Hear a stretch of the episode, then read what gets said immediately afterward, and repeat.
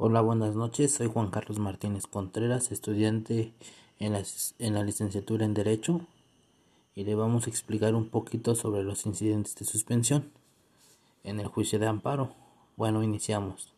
El incidente de suspensión en el juicio de amparo dentro del procedimiento en el juicio de amparo indirecto pueden presentar algunos incidentes entre los cuales se encuentra el de suspensión.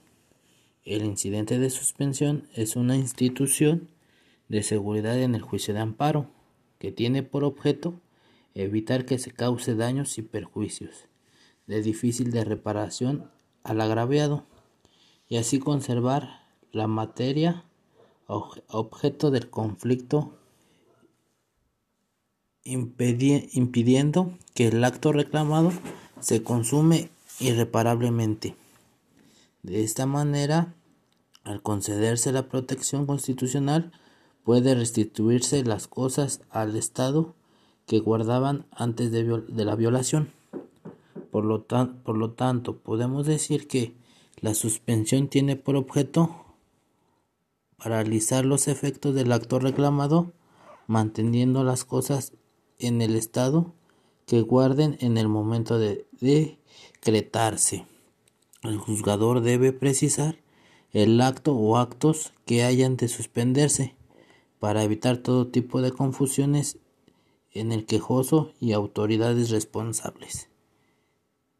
Al resolverse sobre la suspensión, no procede estudiar cuestiones relativas al fondo del amparo. La jurisprudencia de la Suprema Corte de la Justicia de la Nación acepta que la suspensión procede en contra de la aplicación de una ley.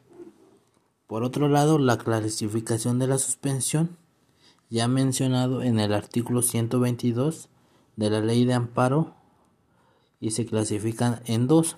¿Cuáles son? Pues es de oficio o de plano. La otra es a petición de parte. El oficio de plano es la que se decreta en el mismo auto que el juez admite la demanda y a petición de parte estriba en la naturaleza del acto. En los amparos indirectos procede primero en forma provisional y después en forma definitiva. ¿Cuándo procede la suspensión de oficio? La suspensión de oficio en el juicio de amparo está en razón de la naturaleza del acto reclamado y la necesidad de convencer la materia de amparo. Estos son factores que se encuentran previstos en el artículo 123 de la Ley de Amparo en donde se establece 1. Cuando se trate de actos que importen peligro de privación de la vida, deportación o destierro o algunos de los prohibición en el artículo 22 de nuestra Constitución. 2. Eh, cuando se trate de algún otro acto que si se llegare a consumarse haría físicamente imposible restituir el quejoso en el goce de la garantía individual reclamada. La suspensión a que se refiere este artículo se decreta de plano en el mismo auto que el juez admita la demanda, comunicándose sin demora a la autoridad responsable para su inmediato cumplimiento, haciendo uso de la vía telegráfica en los términos del párrafo tercero del artículo 23 de esta misma ley de amparo.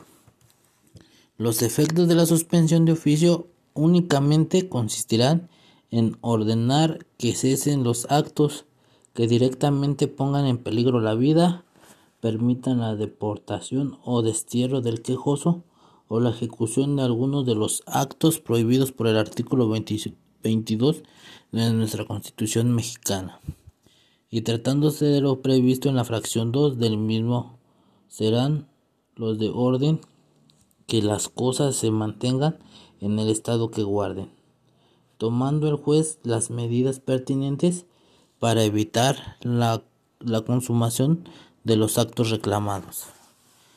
En el mismo trato de procedencia en el artículo 233 de dicha ley, cuando los actos reclamados tengan, tengan o puedan tener por consecuencia la privacidad total o parcial temporal definitiva de los bienes agrarios del núcleo de la población quejoso o substanciación del régimen jurídico ejidal. La suspensión a petición de parte. La clasificación de la siguiente manera es la suspensión provisional y la suspensión definitiva. La suspensión provisional, como su nombre lo indica, surte sus efectos mientras se resuelve eh, sobre la definitiva una vez celebrada la audiencia incidental.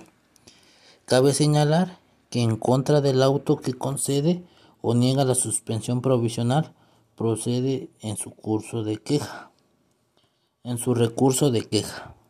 Así también el recurso que procede en contra de resolución o concede o niega la suspensión definitiva es el de revisión, de cual concede el Tribunal Colegiado de Circuito. Bueno, pues de esta manera es todo de mi parte y gracias.